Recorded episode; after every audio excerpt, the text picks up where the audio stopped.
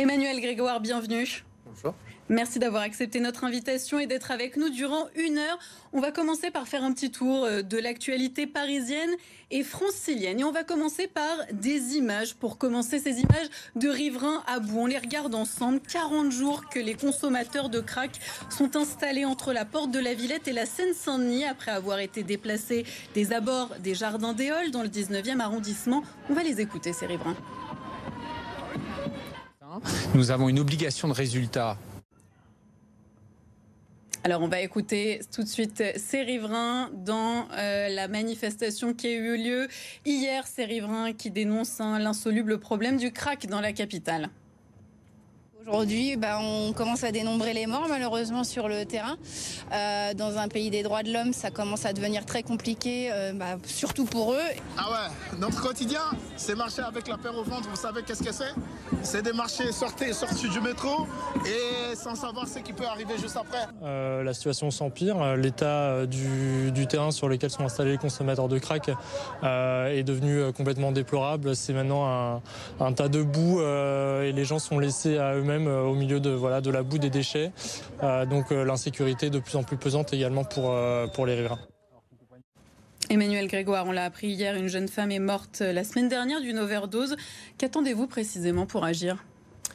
Pardon de m'adresser la question, mais c'est pas à moi que vous devriez l'adresser, puisque nous-mêmes nous avions dit que ce qui est en train de se produire se produirait. J'ai le souvenir que vos caméras étaient présentes le jour de l'évacuation ruriquée. J'avais consacré une longue interview à votre équipe. Et à l'époque, nous avions très clairement dit que nous n'étions pas d'accord avec l'évacuation sec de la, de la. Nous étions d'accord avec l'évacuation de la rue Riquet, mais il aurait fallu mieux la préparer collectivement pour faire en sorte de ne pas avoir pour conséquence le déplacement de la Seine. J'avais dit précisément, j'espère que vous aurez les images, que s'il y avait un déplacement sec, il y aurait exactement la reproduction des mêmes phénomènes que nous connaissons depuis 20 ans dans les rotations de scènes à consommation ouverte, c'est-à-dire la cohabitation d'acheteurs, de vendeurs et tous les écueils qui vont avec les trafics et les nuisances auprès des riverains. Ce que nous avons dit hum. est en train de se produire. Euh, s'il y a une question à adresser sur ce sujet, c'est aux autorités qui ont décidé de cette évacuation sèche qu'il faut, euh, hum. auquel il faut l'adresser.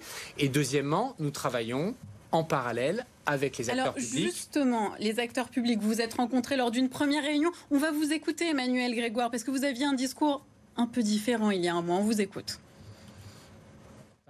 Nous avons une obligation de résultat à la fois sur la situation porte de la Villette à très court terme et puis euh, à moyen terme sur, euh, j'allais dire, la mise en place de dispositifs qui permettent durablement de sortir de cette situation qui est celle de la rotation ou de la dispersion de la consommation de crack dans la rue à Paris et ailleurs.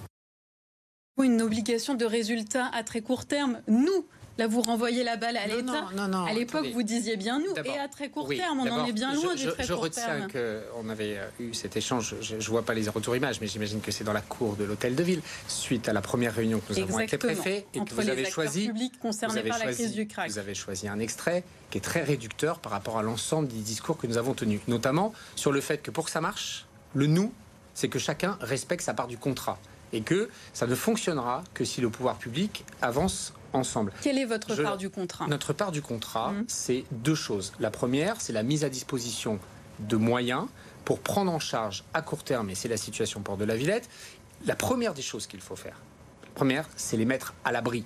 Et c'est ce pourquoi nous plaidons de travailler avec les acteurs concernés, la préfecture de région, l'ARS et la préfecture de police, à la mise à l'abri. Si Mais pourquoi gens... cette mise à l'abri ne se fait pas? Il y en a eu des mises à l'abri, notamment je pense au campement de migrants qui mais sont beaucoup plus rapidement. Pardon, mais vous résumez euh, avec votre phrase la différence et la complexité du sujet. Bien sûr, c'est pour ça que cette mise à l'abri, elle nécessite des, dispositifs. Bien sûr, et donc les mm. dispositifs sont un peu proches, mais un réfugié, c'est quelqu'un qui dort dans la rue parce qu'il n'a pas le choix. Mm. Pas le choix.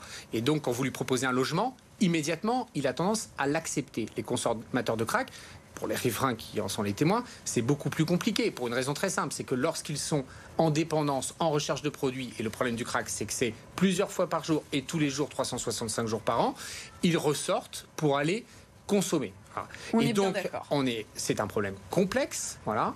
Je redis que nous avons une obligation de résultat. Je redis que ça doit être à court terme. Et moi, je veux avoir sur ce sujet un esprit constructif et pas polémique. L'objectif est Bien pas sûr, de se alors renvoyer la soyons balle. constructifs. Donc- Qu'est-ce que la mairie de Paris propose comme dispositif? Donc, euh, chacun dans, son, dans sa compétence, nous nous proposons l'identification de lieux pour les hébergements. Et pardon Uniquement de dire, exactement, c'est très important parce que le débat a été complètement vicié et complètement instrumentalisé sur ce sujet que nous appelons les salles de consommation et que les adversaires appellent les salles de shoot, qui est un sujet qui devra être étudié, qui ne peut pas relever de la décision de la ville, puisque c'est le gouvernement, ce sont les autorités sanitaires qui décident Mhm.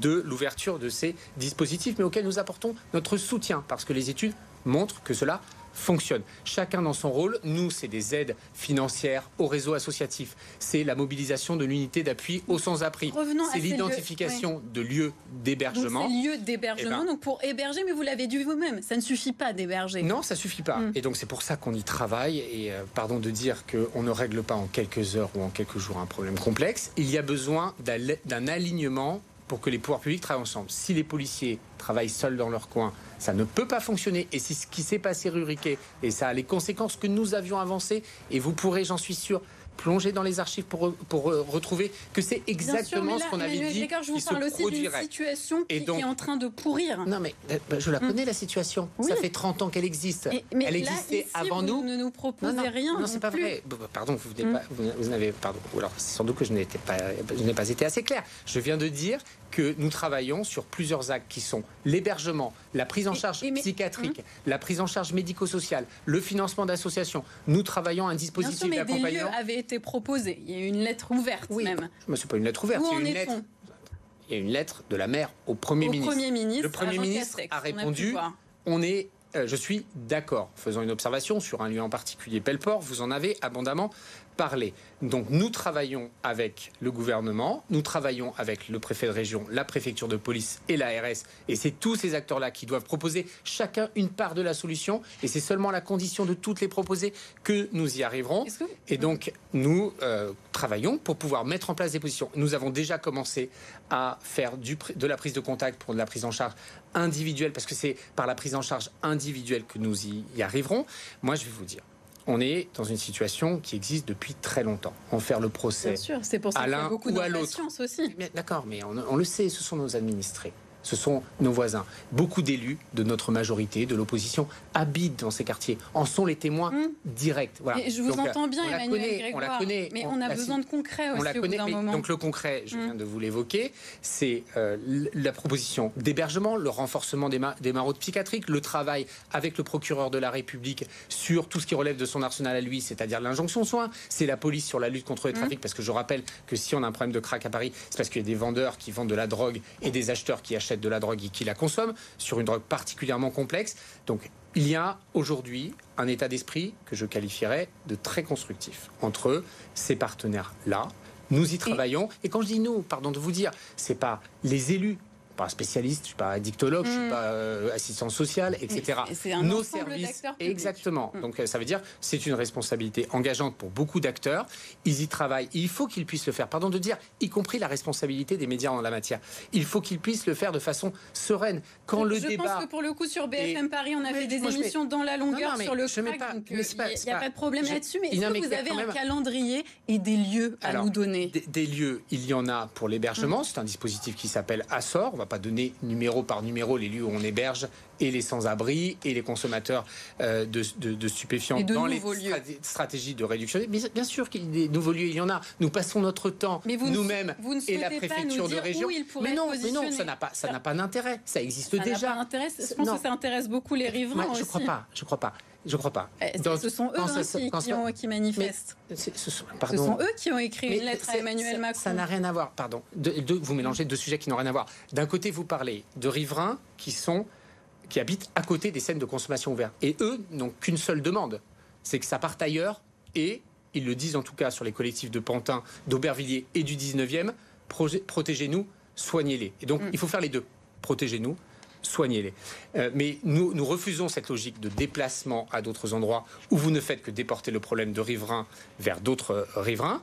Et donc, pardon de, le dire, et nous l'assumons, dans l'hébergement des SDF, des sans-abri, dans l'hébergement des personnes qu'on engage sur des réductions des risques et sur du sevrage de consommation, euh, de consommation de drogue. Ça se passe très bien. Quel est l'intérêt? Quel est l'intérêt? Quelle est la démagogie? Quel est le cynisme qui consiste à jeter en pâture des adresses, je ne les connais d'ailleurs absolument pas personnellement, et ça n'a aucun intérêt, euh, qui consisterait à dire attention là, il y a du danger, etc. Quand c'est bien fait, Donc vous avez aussi changé de méthode. Non, on n'a pas changé. Non, mais vous aviez donné des Non, mais pardon, c'est un autre. Excusez-moi, c'est important qu'on y reste puisque c'est euh, après il y a une mauvaise compréhension. Ça n'a rien à voir. Les lieux qu'on évoque, c'était les lieux dans lesquels pourrait être envisagée la mise en place de consommation supervisée, qui est un sujet important du débat. On nous disait mais aussi un lieu d'accueil complet. c'est halte soins. Euh. complet. Oui, ça c'est autre chose. Ça c'est le mm. dispositif halte soins addiction.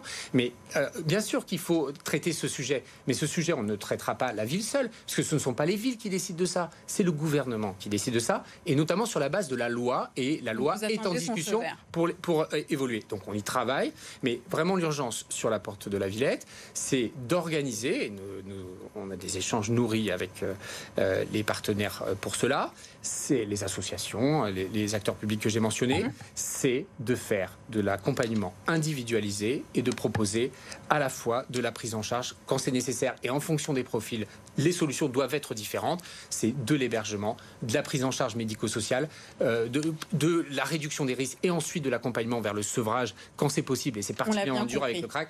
Et voilà.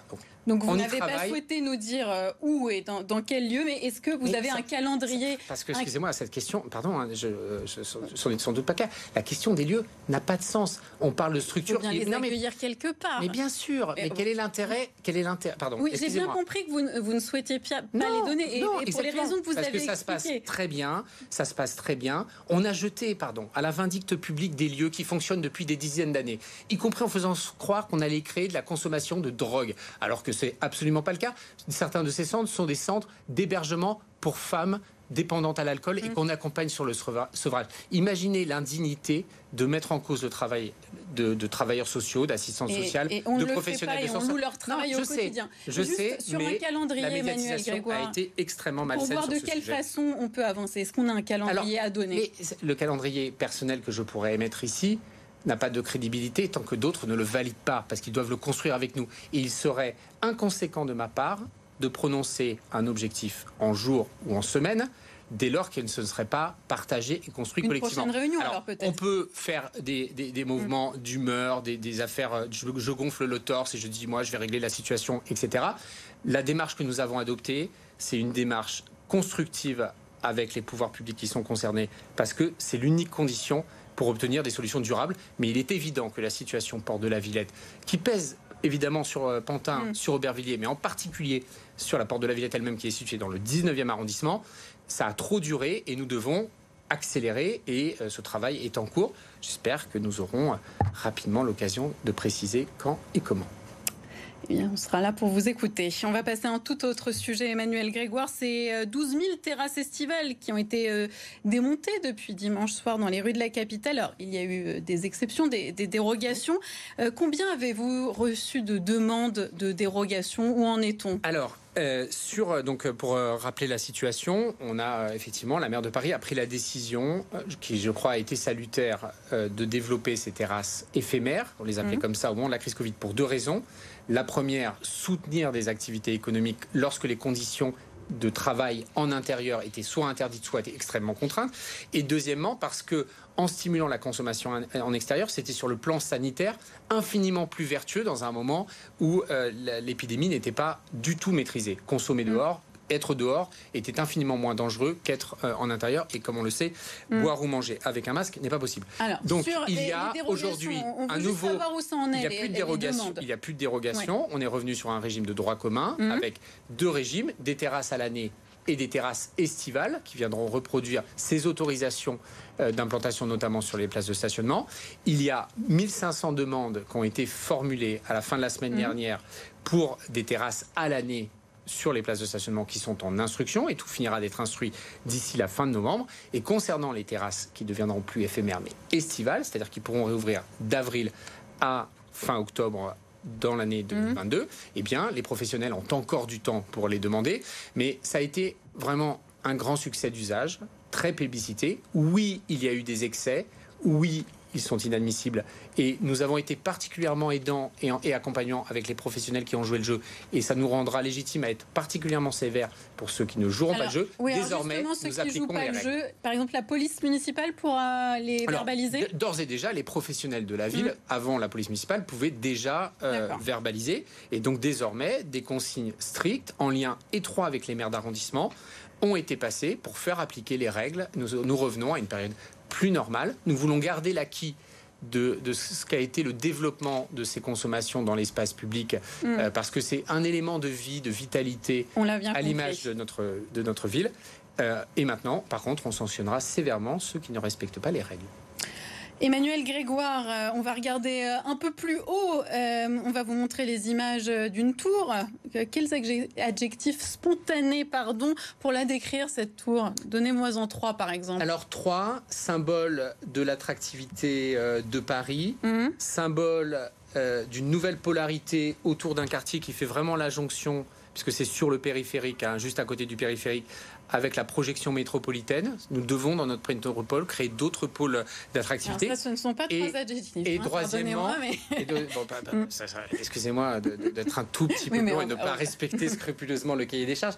Et la deuxième, la, troisième, euh, pardon, c'est que ce ne sont pas les bonnes images, et vous le verrez, puisqu'il y a, il y a un nouveau projet architectural qui sera présenté en, en temps utile. Nous avons beaucoup travaillé avec le porteur de projet euh, pour affiner la silhouette, pour faire en sorte que ce soit un bel objet urbain. Je sais les critiques qui peuvent être formulées. Euh, on va, on va préciser à nos téléspectateurs, euh, euh, qu'est-ce que vous avez été un peu plus long que prévu, qu'il s'agit hein, de la tour Triangle, porte de Versailles, une tour de 180 mètres de haut dans le 15e et dont les travaux vont commencer d'ici la fin de l'année. Il y a eu énormément de, polémiques, hein, de débats autour de cette tour.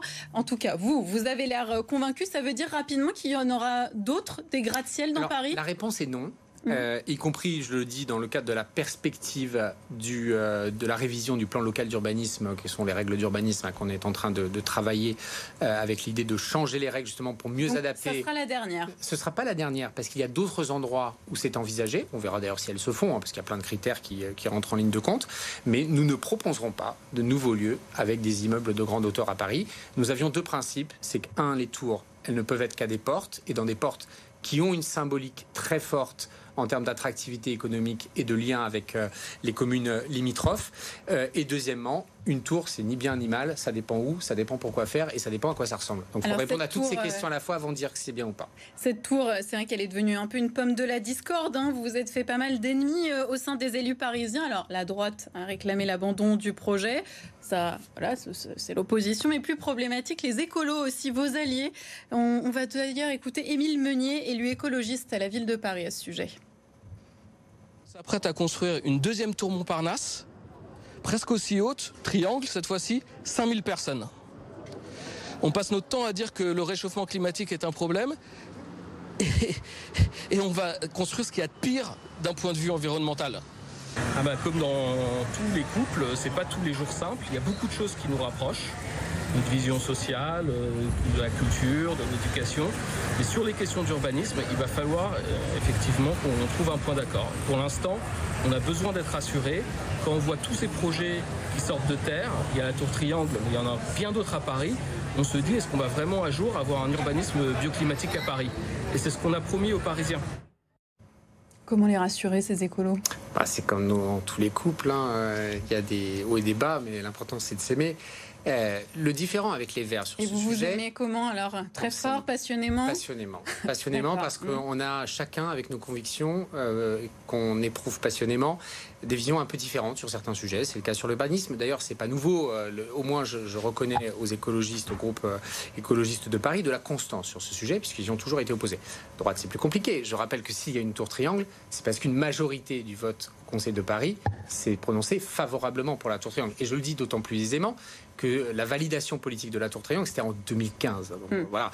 Euh, donc, et, ne dévions pas les gens, et, répondons à Émile Meunier Vous dites que la droite est opposée, c'est pas vrai. Il y a hmm. des membres de la droite qui ont voté pour, puisque le projet a été adopté. Donc euh, ils ont le droit de changer d'avis d'ailleurs. Mais c'est mieux d'avouer. qui est le maire du 15e contre, par D'accord, mais c'est mieux d'avouer qu'on a été pour et qu'on a changé d'avis plutôt que de faire penser qu'on était contre, alors que des gens ont voté pour euh, dans, sur le vote. Hmm. Donc, sur Émile Meunier, c'est intéressant ce qu'il dit. Non, Meunier, vous nous disiez que vous aviez un couple passionné. Je l'aime beaucoup, Émile Meunier, mais je vais pas faire de commentaires sur ce qu'il dit. D'abord qu'il a le droit, moi je respecte toutes les opinions. Je ne mm. partage pas son avis sur deux euh, sujets. La première, c'est que le travail de révision sur le PLU, et notamment sa dimension bioclimatique, c'est un engagement de campagne. J'y travaille ardemment puisque c'est moi qui le pilote. C'est le futur PLU. Or, la tour euh, triangle, comme ça vient d'être évoqué, validée en 2015 sur le PLU actuel, ancien, mm. voire même on peut dire. Donc le nouveau PLU, s'adaptera aux nouveaux enjeux que nous portons politiquement. Deuxième observation, euh, c'est que je ne partage pas l'avis sur, euh, la, en, tout cas, la sévérité sur l'avis sur le caractère aberrant du point de vue environnemental de la construction,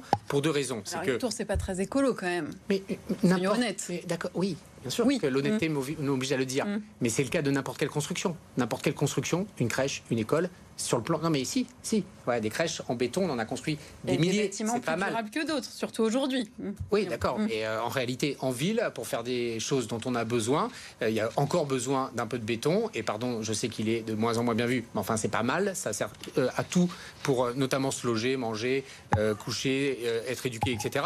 Nous, nous, font, nous faisons la promotion de nouvelles méthodes. On a fait une charte de la construction parisienne. Et, ce projet de tour, il respecte les plus hauts niveaux d'exigence environnementale. Euh, on détaillera euh, tout cela, mais c'est un bâtiment qui est particulièrement vertueux parce qu'il propose d'être réversible, c'est-à-dire qu'on pourra en changer l'usage. Il mm. est particulièrement bien conçu, il sera équipé de panneaux solaires, etc. On aura l'occasion, avec le porteur de projet, de présenter la dimension. Et d'autre part, quand vous montez, ça permet d'éviter de construire aux à côté. Donc quand on veut faire à la fois des espaces verts, des équipements publics, de la activité économique, eh ben, à un moment donné, il faut faire des arbitrages. Et l'arbitrage, ça ne peut pas être de renoncer à tout au prétexte de l'exigence environnementale, parce qu'à la fin des fins, ça, c'est l'immobilisme, si ce n'est une forme de conservatisme. Donc ce qu'on veut, c'est continuer à avancer mais par contre, essayer de le faire le mieux possible et avec effectivement les exigences environnementales les plus élevées possibles. Et on le rappelle, hein, euh, concernant cette tour triangle, le, parquet national financier a ouvert une enquête pour favoritisme. Emmanuel Grégoire, on va tout de suite parler à notre, euh, passer à notre focus. À notre focus.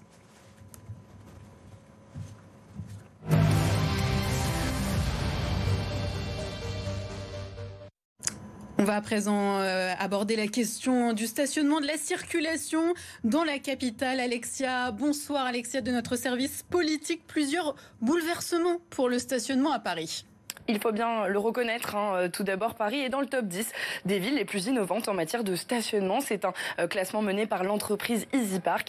Et pourtant, il peut être très compliqué de stationner dans la capitale. Alors, combien ça coûte de venir se garer quand on habite en banlieue, par exemple? Eh bien, il y a euh, plusieurs options. On peut d'abord stationner dans le quartier qu'on doit visiter. Alors, cela va coûter 6 euros de l'heure dans les arrondissements du centre, 39 euros la demi-journée. Et puis, si on se rend dans les arrondissements périphériques, eh bien, on devra s'acquitter de 4 4 euros euh, pour une heure et puis 26 pour la demi-journée. Ce qui rend pour la première fois eh le euh, stationnement en surface euh, plus cher que le parking privé souterrain moyen. Se garer est également en train de devenir plus compliqué. La moitié de la surface de stationnement sera ainsi supprimée à la fin de la mandature, soit 60 000 places en moins. Deuxième option, se stationner dans les villes périphériques à l'aide de places réservées dans des parkings relais. Ces places, il y en a 20 500 subventionnées par Île-de-France Mobilité et 1200 par euh, la ville de Paris. Cela coûte 75 euros, euh, donc soit le, coût de, l'abonnement Navigo.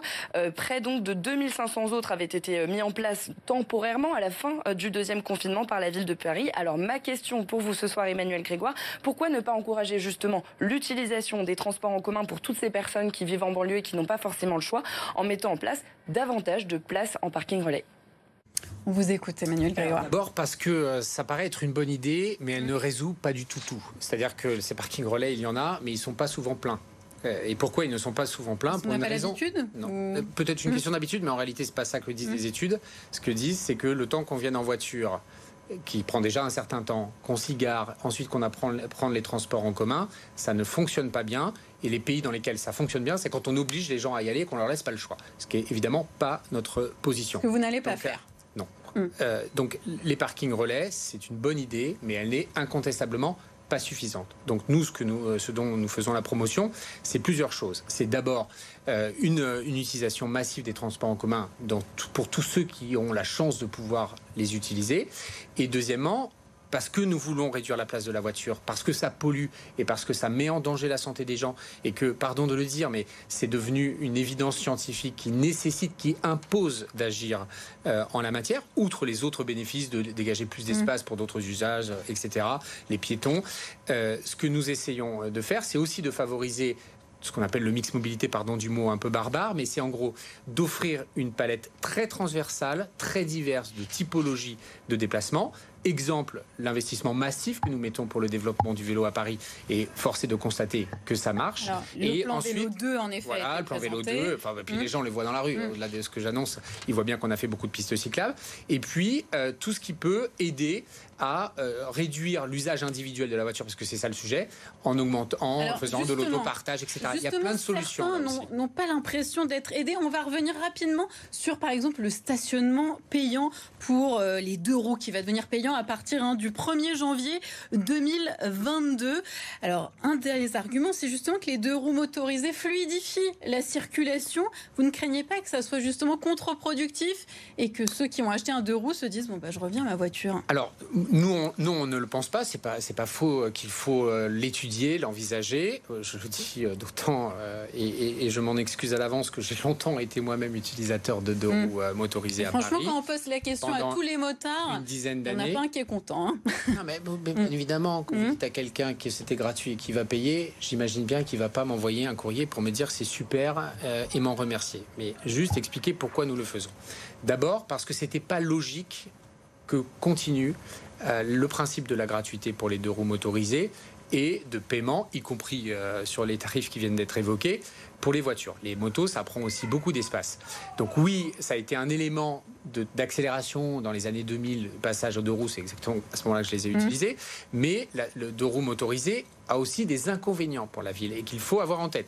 La question, on estime qu'il y en a à peu près 100 000 par jour qui circulent à Paris, donc c'est beaucoup. Euh, c'est le stationnement, y compris parfois anarchique, ce qui est déjà illégal et nous luttons, euh, nous luttons. Alors, nous luttons contre. c'est toléré hein, sur les trottoirs. Ça sera toujours le cas ou pas? Disons que c'était tellement massif que c'était difficile de mettre des amendes. non, non, c'est pas toléré. Hmm. Pardon. Ok. C'était pas toléré. Simplement, nous ne disposions pas de force suffisante pour verbaliser tous ceux qui le faisaient, parce que c'était un usage qui s'était installé euh, historiquement. Donc ça, nous, ça, c'est nous vraiment nous engageons une lutte. Puis c'est pas pareil. Encore, encore une fois, il y a des deux roues motorisés qui parfois se garent de façon illégale, mais de façon entre guillemets aussi respectueuse que possible. Et ceux qui font n'importe quoi, y compris en circulant sur les trottoirs. Les motos, ça fait aussi énormément de bruit. Nous recevons beaucoup de plaintes euh, en la matière. Et donc, euh, l'idée n'est pas du tout euh, de, les, interdire, etc. Mais simplement, là aussi, petit à petit, d'essayer de les... Ça pollue énormément par tête, entre guillemets, par, en moyenne par déplacement. Ça pollue beaucoup les deux roues motorisées. Donc, là aussi, on évolue progressivement. On met en place une tarification qui est assez simple. C'est la moitié du tarif pour les voitures Mhm. sur tous les critères très Oui, divers donc qui c'est proportionnel, C'est euh, au- proportionnel. au véhicule. d'une certaine manière à l'usage ou à Mm. l'occupation de l'espace public, c'est, je crois, un des éléments cohérents. On peut être, on peut être contre, mais c'est un des éléments cohérents de la politique que nous menons pour aller vers des mobilités plus douces, plus partagées, plus respectueuses de l'environnement et surtout moins consommatrices et créant moins de nuisances. Emmanuel Grégoire, il est temps euh, d'écouter euh, les Parisiennes, les Parisiens, les Franciliens. On va écouter notre témoin ce soir, Stéphane Beauchard, qui est directeur d'une société de plomberie à Paris. On l'écoute. On a pris la décision à aujourd'hui de, de voir de travailler en province, euh, quitte à, faire des déplacements euh, sur le côté humain, parce que euh, nos techniciens sont plus épuisés euh, par le, transport que par le travail. Paris, si vous, vous reprenez par exemple le 12e arrondissement et que vous voulez aller dans le 16e arrondissement, aujourd'hui il faut au moins entre 45 minutes à 1 heure et quart. On pouvait faire jusqu'à 7-8 dépannages par technicien. À Aujourd'hui, on tourne à 3-4 maximum. Jusqu'à quand cela va durer? Surtout, est-ce que quand il n'y aura plus d'artisans qui pourront venir travailler sur Paris, euh, comment vont faire les Parisiens? Comment allez-vous empêcher Stéphane de partir? D'abord, on regretterait beaucoup euh, qu'ils partent. Nous tenons beaucoup à nos artisans et nous mobilisons beaucoup de moyens publics pour soutenir les artisans de Paris. Et là, clairement, il décrit une situation qui a l'air intenable pour lui. Donc j'ai entendu et je vais essayer de, lui répondre. Euh, excusez-moi de revenir là-dessus, je sais que ce que je vais dire est, à l'avance contesté, mais pourra aussi se replonger dans les études. Des bouchons à Paris, il y en a toujours eu. Ils peuvent être ponctuellement aggravés, voire même très aggravés. Oui, des emprises de chantier. y en a toujours eu qu'il faut s'en contenter. Ils hein. peuvent être ponctuellement mmh. très mmh. aggravés par des chantiers, etc. Euh, rendre des situations ponctuelles infernales, insupportables. Et ça m'est même arrivé à titre personnel euh, de, de, me retrouver coincé dans des bouchons, dans des bus, etc. Et de pester avant contre les autres, désormais un peu contre moi-même. Euh, mais la réalité, c'est que les études montrent qu'il n'y a pas globalement d'aggravation de la congestion, même s'il y a des pics en fonction des saisons, etc. Euh, et ça, pour une raison simple, c'est que nous réduisons l'espace disponible mm. pour la voiture, donc on peut nous faire le reproche que ça concourt à faire plus de trafic, mais la réalité, c'est qu'on est depuis maintenant une dizaine d'années engagé sur une baisse très significative du nombre de véhicules à Paris, et c'est valable d'ailleurs pour toute la métropole, pas que pour Paris. Mais vous n'avez pas répondu à si, Stéphane. Si. Non, non, mais pardon, j'ai fini de répondre. Mais mm. c'est, pardon. L'avantage de votre émission, c'est qu'elle permet de s'exprimer. Oui, mais on a plein de sujets à aborder aussi. Donc, je reviendrai on avec essaye de répondre je directement. je reviendrai avec mm. plaisir. Euh, on ne va pas arrêter de réduire la place de la voiture uniquement sous l'angle de la profession de plomberie. Ça n'aurait pas de sens, ça n'aurait pas de cohérence. Voilà. Bien sûr. Puisqu'on parle de santé publique, puisqu'on parle de mm. donner plus d'espace aux piétons, puisqu'on parle de donner plus d'espace pour les, la vie euh, sociale en général, avec ses dimensions très diverses. Donc ces artisans, d'abord, on leur a donné, non, pas, pas patienter, déjà on, a donné beaucoup de facilités d'accès. Ils bénéficient de beaucoup de dérogations pour accéder à des zones où les autres véhicules particuliers, par exemple? sans motif, c'est euh, des accès, euh, par exemple, sur la rue de Rivoli. La rue de Rivoli, vous savez qu'on a réduit drastiquement la mm. circulation sur la rue de Rivoli. Elle est même supprimée pour ceux qui n'ont pas de raison de l'utiliser. Euh, les artisans peuvent l'utiliser pour aller euh, dans les zones qui sont euh, utiles. le sujet qu'on a avec les artisans, qui est un sujet qu'on travaille beaucoup avec les associations, et je redis l'affection et l'importance que nous accordons à ces professions. C'est que nous voulons privilégier l'artisanat de proximité même si dans certaines euh, spécialités, c'est le cas notamment en mais là, on parle de la circulation, Emmanuel Grégoire. on ne va pas dévier sur l'artisanat. On a bien compris que vous les soutenez. Mais donc, hum. on ne va pas renoncer à la politique de circulation pour une profession particulière. Ce n'est pas possible. Parce que vous me l'avez présenté. Vous le savez aussi. Non, mais je sais. D'ailleurs, hum. vous auriez très bien pu illustrer le schéma avec, un médecin, avec un boulnger, avec un élu, avec un élu, avec un citoyen, etc. Les Franciliens ont aussi besoin d'être rassurés quant à vos objectifs. Mais bien sûr, mais, c'est notamment l'une des raisons pour lesquelles nous voulons réduire considérablement les voitures individuelles dans les, avec des gens seuls, parce que mm. moins il y aura de voitures au profit des transports en commun, etc., plus ça permettra à ceux qui n'ont pas le choix les artisans, les personnes à mobilité réduite, etc. Tranquillement.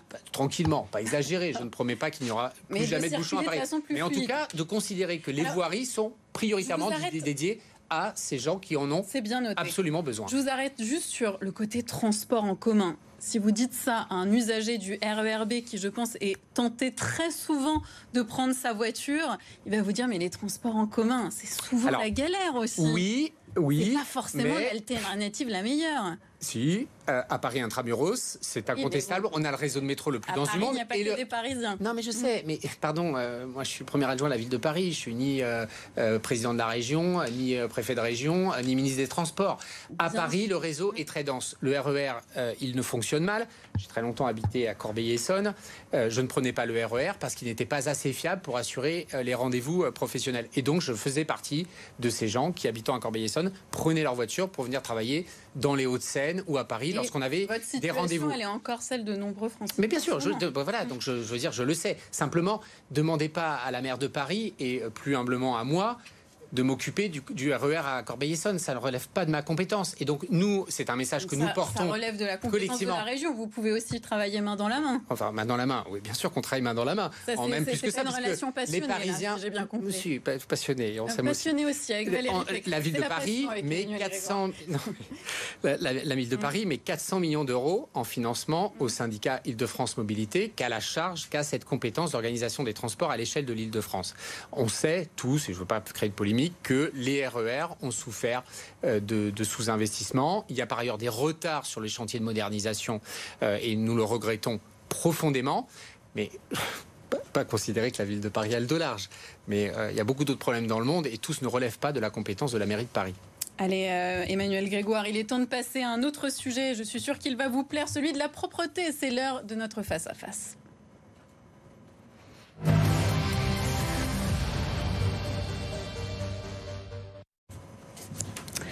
Bonsoir euh, Geoffroy Boulard, merci euh, d'être avec nous. Vous êtes euh, maire Les Républicains du 17e arrondissement. Merci d'être avec nous. On va commencer par regarder ensemble un chiffre qui va s'afficher sur votre écran. 84% des Parisiens jugent la capitale sale. Alors il s'agit d'un sondage IFOP commandé par l'Union parisienne, proche du mouvement Saccage Paris. Emmanuel Grégoire, on peut dire qu'il y a un budget pour la propreté, euh, un milliard promis. Il y a des hommes, 2500 éboueurs, des machines, des poubelles, 30 000, même une appli. Dans ma rue, comment est-ce possible que l'immense majorité reste mécontente? Bah, parce que c'est pas parfait. Euh, euh, et, la première de nos responsabilités, c'est de reconnaître quand il y a des, des endroits qui sont pas satisfaisants moi, je n'ai pas évidemment un regard aussi critique sur la ville que euh, les chiffres et notamment les personnes que vous avez euh, évoquées, mais euh, je n'ignore pas, et comme élu, comme premier adjoint, et comme citoyen parisien, comme habitant, moi j'habite dans le 12e arrondissement, qu'il y a des endroits qui souffrent de mésusage, d'incivisme, de malpropreté, c'est problématique et que nous sommes mobilisés pour le régler. dans le 17e arrondissement, ces lieux dont parle Emmanuel Grégoire, vous les, vous les constatez? Quelle est la situation rapidement? On est dans une capitale sale. Je crois que les Parisiens le disent. C'était un des sujets, euh, euh, notamment de, priorité des Parisiens au moment de l'élection municipale 2020. Hein. C'était le premier sujet. On est 18 euh, mois après le second tour des élections municipales et la situation est catastrophique pour l'exécutif. 84%. La situation, c'est qu'on a d'abord des équipes de propreté qui sont mm. découragées, démobilisées. Mais pour quelles raisons Pour quelles raisons Pour plusieurs raisons. On a eu un effet Covid euh, mm. qui, a joué évidemment, mais structurellement, on a des, on a des difficultés à recruter des, des éboueurs. Pourquoi? Parce qu'il y a une politique euh, de ressources humaines qui n'est pas menée à l'hôtel de ville. Ils ne sont pas prioritaires dans les logements de la ville. Ils sont euh, déconsidérés, ils sont surtout sans cap de proximité, de manager de proximité. La territorialisation, qui est le mot à la mode à l'exécutif, n'apporte pas de solution à Emmanuel ces agents. Grégoire, sur, euh, sur, la gestion des équipes, on va répondre point par point. Euh, ce que décrit Geoffroy Boulard, Qu'est-ce que vous en dites Non, je, je partage ça. Hmm. Je, le salue. On a des relations très constructives de travail sur tant de sujets qu'il hmm. il peut arriver, et, et c'est fort heureux qu'on ait des débats plus vifs sur d'autres. Euh, je ne partage pas du tout son regard que je trouve très peu respectueux euh, des agents. Dire que nos agents sont démoralisés, démotivés, etc., d'en accabler l'exécutif, c'est bien normal que l'opposition, euh, que vous le fassiez, monsieur le maire. Mais ce n'est pas vrai. C'est votre responsabilité de manager vos agents. Mais non, mais, Et c'est pas irrespectueux que, d'aller les voir. Pardon de vous dire que... Monsieur Grégoire, allez les voir dans les ateliers. Vous pourrez... Si vous y retrouvez vous pourrez... des agents de la propreté heureux de travailler bah, on, en connaît plein, on en connaît plein. On a certains qui sont devenus des stars des réseaux sociaux parce que justement ils aiment leur métier. Et qu'est-ce qu'ils disent? Pardon de le dire, ils accablent pas la maire de Paris ou le premier adjoint que je suis en disant oh vous nous managez mal. Qu'est-ce qu'ils disent? Ils disent que si c'est sale, et par endroits incontestablement salés, c'est parce qu'il y a des gens qui salissent. C'est pas, c'est pas la mer. Bah, attendez, c'est pas la maire de Paris, c'est pas moi qui allons nuitamment déposer nos matelas dans le 17e arrondissement. C'est pas nous qui allons renverser les poubelles. Justement, donc, Emmanuel Grégoire, comment faire pour éduquer les Parisiens Il y a deux enjeux. D'abord, il y a deux enjeux. D'abord, c'est vrai qu'on peut toujours améliorer les organisations de travail et notamment il faut les adapter à des nouvelles donnes et la société a changé. Il y a plus d'usage de l'espace public, il y a plus de jeunes qui font la fête dans mm. l'espace public. Et la crise Covid, vous le disiez fort justement, monsieur le maire, a beaucoup perturbé l'organisation de nos services, a beaucoup changé les usages de la ville, ce qui crée ou ce qui contribue assez largement à ce sentiment de, de, malpropreté. Mm. Rappelez que la propreté a toujours été un sujet. C'était le sujet de préoccupation aux élections de 2020. C'était celui de 2014. C'était celui de 2001, etc. Et par ailleurs, Paris a été propre. Par ailleurs, Grégoire. Non, mais ça existait Paris propre. Non, non. Non, non. non, pour vous, ça a toujours été ça. Non, vous, avez une responsabilité dans la situation non, non, actuelle. pardon. Alors vous allez la renvoyer sur les Parisiens. Non. oui, c'est ce que vous dites. constructif justement, Geoffroy Boulard. Si, c'est sale, pardon. La saleté appelle la saleté, monsieur, monsieur, Grégoire. C'est pas faux. C'est pas faux, ça c'est vrai. Et, donc, ça rejoint la dimension psychologique du civisme. C'est vrai que lorsqu'on observe des endroits où il y a des incivilités régulières et qu'on n'agit pas assez vite en gros, dans, dans ces stratégies du zéro défaut, Mm. euh, tel qu'on l'a vu. Et c'est ce qu'on est en train de faire. Eh bien, c'est vrai que l'irrespect amène l'irrespect. Je vous rejoins Alors, totalement. il et faut nous plus travaillons. verbaliser les. Parisiens, Il votre faut- police municipale. Alors, il faut plus verbaliser. Et la police municipale et la territorialisation aura pour, ob- auront pour objectif d'augmenter les sanctions, d'augmenter la prévention et d'aug- d'augmenter la pédagogie et d'améliorer les services. Mais je, vous, euh, la, la clé, c'est quand même aussi le sujet du respect, du respect de soi-même, du respect Geoffroy de nos Boulard. quartiers et le civisme. Et ça, je crois qu'on peut tous se réunir là-dessus et y travailler ensemble. On est d'accord, mais je, je, je dis simplement que Soyons ce ne, sont pas les, constructifs. ce ne sont pas les Parisiens. Alors, il y a un incivisme qui s'est développé parce qu'il y a le sentiment que cette ville euh, n'est pas gérée. Alors, si Euh, vous- enfin, oui, non mais attendez. euh, Vous- le, vous- mouvement, le mouvement Saccage Paris. Oui, vous- vous le nous mouvement expliquez- Saccage Paris, il- vous en êtes responsable. Laissez parler Geoffroy. Non, mais le mouvement Saccage Paris, derrière euh, ce qui est exprimé par un certain nombre de Parisiens, quel que soit leur quartier, quelle que soit leur sensibilité politique. Vous avez essayé de cari- caricaturer en expliquant c'est l'extrême pas droite. revenir sur Ce le non, mais ce mouvement-là, il traduit un attachement d'un certain nombre de Parisiens à leur ville. Euh, et euh, qui euh, veulent respecter les lois. Le problème, c'est que vous avez une police municipale qui ne sera pas opérationnelle avant les Jeux Olympiques, si tout va bien.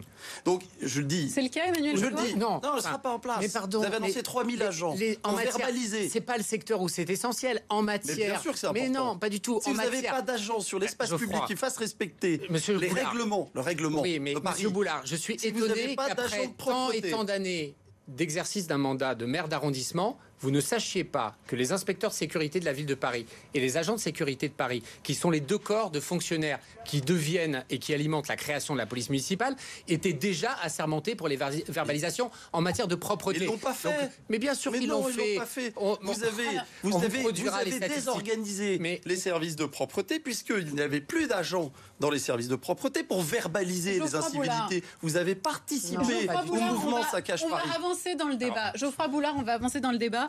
Ce que veulent les Parisiens qui nous regardent là, c'est aussi euh, savoir comment on avance. Alors, pour vous, quel est le levier principal? Qu'est-ce qu'il faudrait actionner et que la mairie de Paris euh, n'actionne pas, selon vous? Déjà, il y a un travail de diagnostic. Mhm. Euh, on dit il y a 30%, 30 d'espace public supplémentaire. Les syndicats le disent. Le premier adjoint le dit. Alors, euh, on va mettre des millions. Non, il faut déjà faire un diagnostic de l'espace public, les missions. Et en adéquation, mettre les moyens. C'est ce qui n'est pas fait. Ce qui n'est pas fait. Vous avez promis un milliard d'euros, mais les milliards, je ne sais pas vous allez le trouver. La ville est quand même pas en, bonne santé. Donc, le sujet, c'est comment on met en adéquation les nouveaux usages avec derrière les moyens humains et matériels. Quand j'ai le responsable propreté du 17e qui vient me voir et qui me dit Monsieur le maire, je ne sais pas où je vais mettre le nouveau euh, glouton qui est un appareil qui permet euh, de, de faciliter un certain nombre d'opérations. Euh, quand euh, on a une vacance importante dans les comment voulez-vous être efficace? Donc il y a un sujet d'abord de diagnostic et les syndicats le demandent, ça n'a pas été fait depuis 25 ans à Paris. Donc, on l'a bien compris. Ensuite, ensuite, ensuite, on il faut être pragmatique et vous n'êtes pas pragmatique en matière de propreté. Vous pouvez euh, faire appel euh, à des structures euh, qui vont privées, faut pas avoir peur, hein, qui vont pallier pallier des difficultés structurelles. Complété, oui. tout Non, non, mais On le fait d'ailleurs, on le fait massivement. Non, vous faites pas. Non, vous faites pas. Vous faites. Je vous ferai une note. Alors, on- Non, non, non, faites pas une note. Moi, je vous parle de concret. Je, Oui, bah, moi aussi, je vais dans les ateliers. Euh, si vous faisiez appel, par exemple, à de l'intérim, vous voulez pas le faire. On va laisser Mais avec des sociétés privées qui viennent en complément de vos agents, qui malheureusement Donc, peuvent pas tout externaliser en faire. partie. C'est ce que vous faites déjà. Non, mais vous d'ores et déjà, c'est exactement sur l'angle que vous mentionnez. C'est le cas, par exemple, des, des berges de Seine. Les berges de Seine, ce sont des marchés d'appui qui sont utilisés.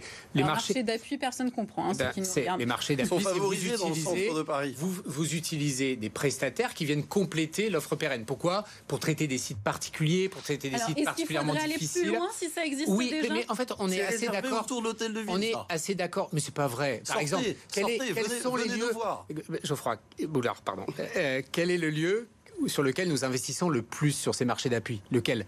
Ce sont les portes de Paris, c'est la porte de la Chapelle, c'est la porte d'Aubervilliers, c'est la porte C'est pas la euh, porte d'Anières, c'est pas la porte de Mais- Clichy, mais euh, Faites-en la, faites, faites, la- la porte de Clichy, bien sûr que si. Non, Et donc, bah, c'est sur les portes chiffres, de et on vous donnera chiffres. ça. Et des noms de On- on- prestataires. mais Il y en a pas. Aucun problème. Non, il Ça- y en a pas. Allez, on va compter sur BFM Paris Non. pour refaire un check de ce sujet. Hein, On va monsieur le faire. maire Porte On de Clichy. on fera ça, ce sera très utile. Enfin, en tout cas, on se réunit sur le fait que euh, la situation n'est pas satisfaisante. Certains seront plus sévères que moi. Et ils en ont Enfin, le c'est droit. un échec quand même Et- de- non, non, mais c'est- d'Anne Hidalgo. Et- que bah, vous ne la citez jamais, Anne bah, c'est- Hidalgo. c'est ça, mais- Je vous ai écouté là depuis 10 minutes. Vous ne l'avez jamais Mais cité. c'est- c'est- c'est- c'est- plusieurs c'est fois, plusieurs, mais- plusieurs fois, et, Et je crois que les faudrait- Parisiens la connaissent, euh, la connaissent déjà beaucoup, Grégoire, euh, est-ce qu'il faudrait donner plus de pouvoir aux maires? Parce Exactement. que finalement, c'est ce que dit Geoffroy exactement. Ici. Et donc, c'est la territorialisation. quartier, je connais les besoins. Exactement, c'est Mm. exactement ce que nous avons engagé et euh, je- je- on en a déjà beaucoup travaillé euh, avec Geoffroy Boulard et l'ensemble des maires, majorité et opposition. C'était un des éléments de diagnostic que nous avons fait, puisque le diagnostic a été fait, mais là aussi je vous le transmettrai, c'est que nous devons donner plus de moyens d'action aux gens qui connaissent bien le terrain, bien leur quartier, pour ajuster les endroits où on agit, pour euh, travailler justement avec les responsables territoriaux ce de l'organisation. Ce sont des mots. Ce sont des mots. Bah, Votre Ce budget, sont des mots tant que vous ne vous en saisissez pas. Emmanuel. Grégoire, Saisissez-vous-en vous allez présenter faire. un budget euh, qui ne comportera pas de volet euh, spécifiquement d'arrondissement. Ce Alors, sera un budget central de la. Je suis Ville très de heureux Paris. du coup de pouvoir vous en informer. J'avais le sentiment de l'avoir déjà fait. Je vous le dis très La clairement. réforme. La propreté de Eh Paris, bien. cette direction, c'est une, une- une mission que vous avez régalienne. Vous n'avez pas pris dans cette territorialisation qui, est très bureaucratique euh, l'option de donner de l'autonomie aux maires d'arrondissement. L'autonomie ne veut pas dire indépendance. On ne va pas casser l'unité de par Paris. exemple, Et vous n'êtes pas allé jusque-là. Geoffroy Boulard, si, si, soyons, non, concrets pour nos téléspectateurs. Quand vous dites autonomie dans le 17e, C'est-à-dire un budget à la main. Donnez-nous un exemple, Ah ben, ça. Vous savez, la caisse des Mm. écoles, c'est celle qui gère les, les repas dans les écoles de Paris. Mm. Elles sont gérées dans les arrondissements par les maires d'arrondissement. Autonomie, pas indépendance. Pourquoi? Les tarifs sont fixés au Conseil de Paris. Pourquoi on ne peut pas être euh, maire d'arrondissement euh, compétent, élu par les Parisiens hein, des- On a une légitimité. On pourrait Avec- faire la même chose sur les équipes de propreté qu'un budget avec des, des choix d'organisation. Ça n'est pas fait. Alors- Et c'est pas ce que vous avez voulu Alors, faire. Vous êtes, pourquoi- vous êtes dans votre échec. Ce qui prouve Vous êtes dans des chocs de propreté, Non, dans beaucoup de mots, mais, mais les Parisiens, ils le voient. Ce Ils qui voient. prouve. Ils voient la saleté. Ils voient. La verront. dégradation Ils de leur voient ville. et ils verront. Donc c'est l'esprit Ils de, de la réforme que nous avons engagée et que nous présenterons au Conseil de Paris de novembre. Je le présenterai d'ailleurs moi-même de façon détaillée. C'est davantage d'autonomie. Ah, pardon de le dire, il y a bien un budget qui sera prévu. Un budget. Budget. Là aussi, euh, BFM Paris vérifiera ça. piloté par l'hôtel de ville. Non, euh, non, bien un sûr, budget à la disposition des maires d'arrondissement dont seul le maire d'arrondissement décidera. Facile à vérifier, c'est dans une semaine. Si c'est 50 Et donc, 000 euros pour faire appel à une régie de quartier, Pardon. on, on fait déjà ce travail. Pardon, Rachida quartier Dati, Elle le- disait dans la presse avoir nettoyé le 7e arrondissement avec 10 000 euros et sa régie de Elle a fait quartier. une opération. euh, Elle a fait quoi, elle a, du coup? montré- elle a fait une opération euh, dans son arrondissement pour montrer C'est d'abord ce qui prouve que Pour montrer- les- ce qui prouve pardon la que quand les maires d'arrondissement système, ce qui prouve que système. quand les maires d'arrondissement veulent le faire déjà ils le peuvent Non, mais Vous une journée, besoin- une journée, monsieur. Grégoire, c'est on va 365 faire- jours. Mais- Geoffroy Boulard, vous avez Vous besoin êtes dans un concrètement- échec. Geoffroy Boulard, vous avez, vous avez besoin concrètement de combien de budget? Parce que là, on parle d'argent. Vous avez besoin d'une enveloppe.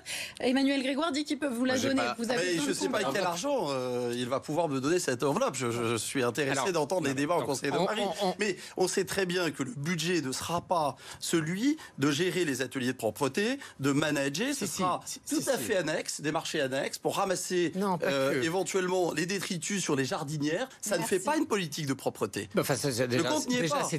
Grégoire, Déjà, le compte n'y c'est est pas. essentiel. Mais deuxièmement, si il aura beaucoup ici. plus de compétences en matière de dialogue avec les équipes locales. On Et les existe on déjà, parle- monsieur Grégoire. Vous n'êtes vous êtes pas maire d'arrondissement. Prouve- Mais on discute tous les jours, prouve- tous les jours avec qui, les services ce qui de prouve. Monsieur Boulard, que vous avez déjà des moyens d'action et Non, prendre la facilité d'en accabler la mairie centrale Merci. est une faute Non, que vous venez votre que vous venez de reconnaître. C'est votre échec. Merci beaucoup Geoffroy Boulard d'avoir été avec nous. Je le rappelle, vous êtes maire Les Républicains du 17e arrondissement. Merci d'avoir participé à notre face-à-face. On passe tout de suite aux questions cash.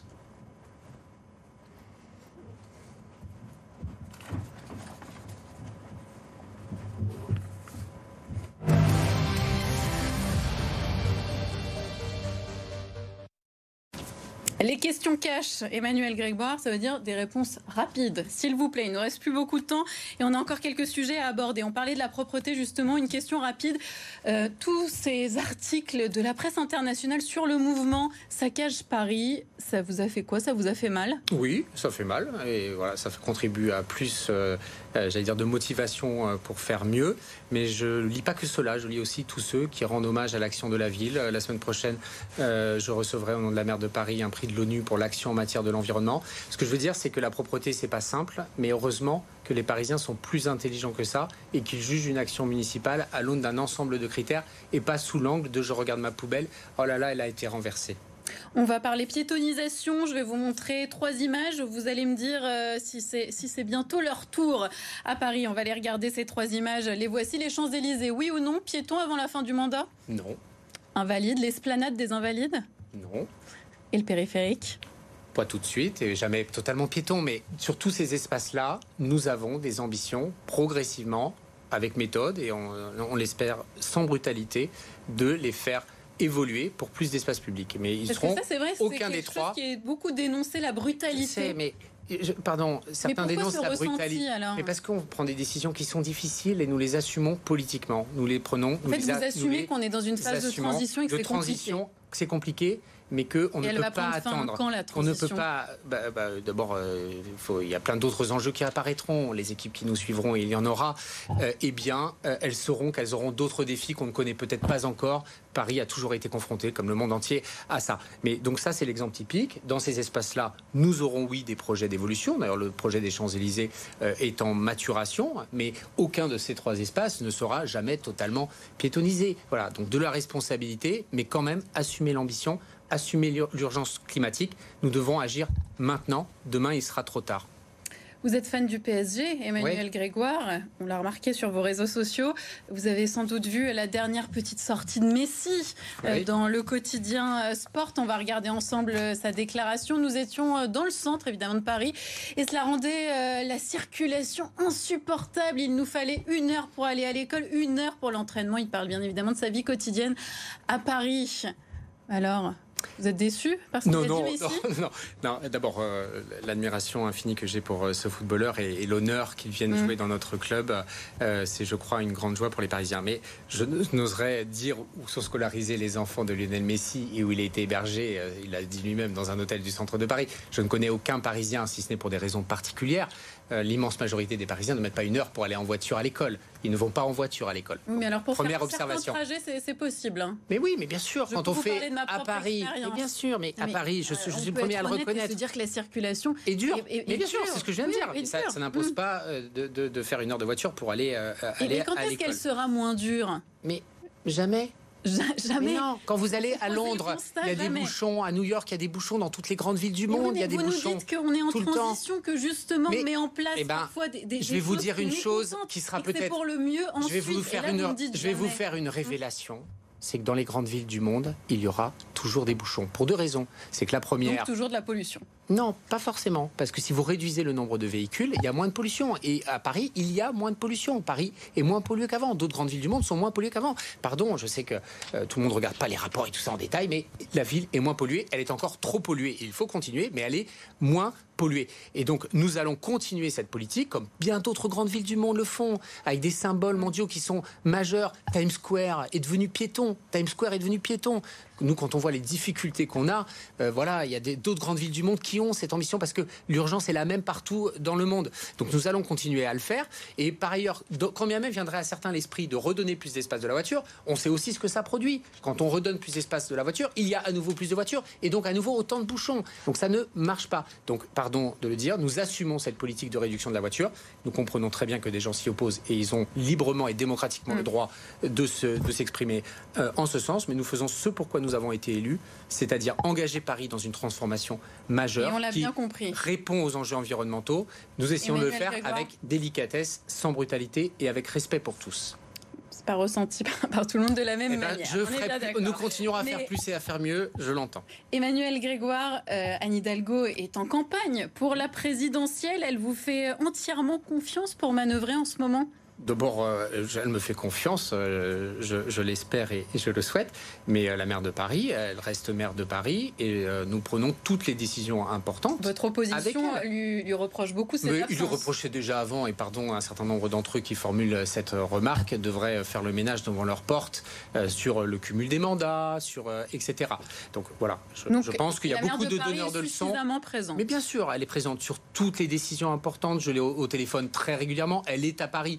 Euh, la moitié de, la semaine. Donc euh, voilà, euh, franchement, je rappelle une anecdote. Jacques Chirac, quand il a été mm. élu président de la République, il était si je ne me trompe pas, maire de Paris, député de Corrèze, président du conseil départemental de la Corrèze et président du RPR. Un petit peu d'indulgence pour nous. Mais Anne Hidalgo n'est que maire de Paris. Et donc, elle a infiniment plus de temps à s'y consacrer. Et je ne crois pas qu'à l'époque, euh, Jacques Chirac ait laissé un mauvais souvenir, pas, pas tous d'ailleurs, mais en tout cas qu'il ait laissé un mauvais souvenir. Donc voilà, on est dans une nouvelle période plus exigeante, mais la maire de Paris, elle est pleinement à sa tâche. Elle, fait tous les grands arbitrages, nous dialoguons en permanence avec elle. Alors vous, justement, mais elle fait aussi campagne. Vous dialoguez régulièrement par téléphone ou de visu euh, avec elle. Est-ce qu'à contrario, vous intervenez euh, pour lui donner des conseils sur sa campagne présidentielle? Alors d'abord, ce qui relève de ma conversation privée avec Anne Hidalgo et reste privé. Mais non, je ne participe pas personnellement à sa campagne présidentielle pour une raison très simple, c'est que je suis son premier adjoint. J'ai un, un agenda déjà fort rempli et j'aimerais pouvoir en faire plus euh, à Paris. Euh, et donc, je suis pleinement totalement et uniquement à mes fonctions de premier adjoint. Et il y a plein d'autres gens très compétents euh, pour lesquels j'ai beaucoup d'amitié, d'admiration, qui sont à ses côtés pour la campagne nationale. Chacun son travail, le mien est à Paris. Et si Anne Hidalgo est battue à la présidentielle, est-ce qu'elle revient? Bah, elle reste, puisqu'elle est maire de Paris, elle restera maire de Paris. Et il y aura plein d'autres perspectives, mais je me place dans aucune Elle ne risque pas d'être affaiblie dans sa légitimité? Non, mais franchement, euh, c'est la démocratie. Démocratie, on est candidat si on veut n'être candidat qu'avec l'assurance d'être euh, gagnant à coup sûr, on ne fait pas ce métier, on change. Et donc elle mène sa campagne, euh, voilà, et elle, sait qu'elle a mon soutien affectif, politique, total et en toutes circonstances. Euh, je lui souhaite la meilleure des campagnes possibles, je lui souhaite le meilleur des résultats mmh. possibles. Elle est maire de Paris, et mmh. si d'aventure elle le reste, eh bien, je serai à ses côtés aussi longtemps qu'elle le souhaitera. Vous serez à ses côtés en même temps en ce moment. On ne peut pas le nier, hein, vous êtes particulièrement euh, à la manœuvre. Est-ce que ça vous prépare justement pour le job, pour les prochaines municipales? je, me mets dans aucun. Je, euh, voilà, je ne pense pas à ça. Euh, mais encore une fois, j'ai beaucoup de travail, il y a beaucoup de hein. sujets. On l'a abordé maintes fois euh, ce soir. Il y a beaucoup de sujets qui me préoccupent.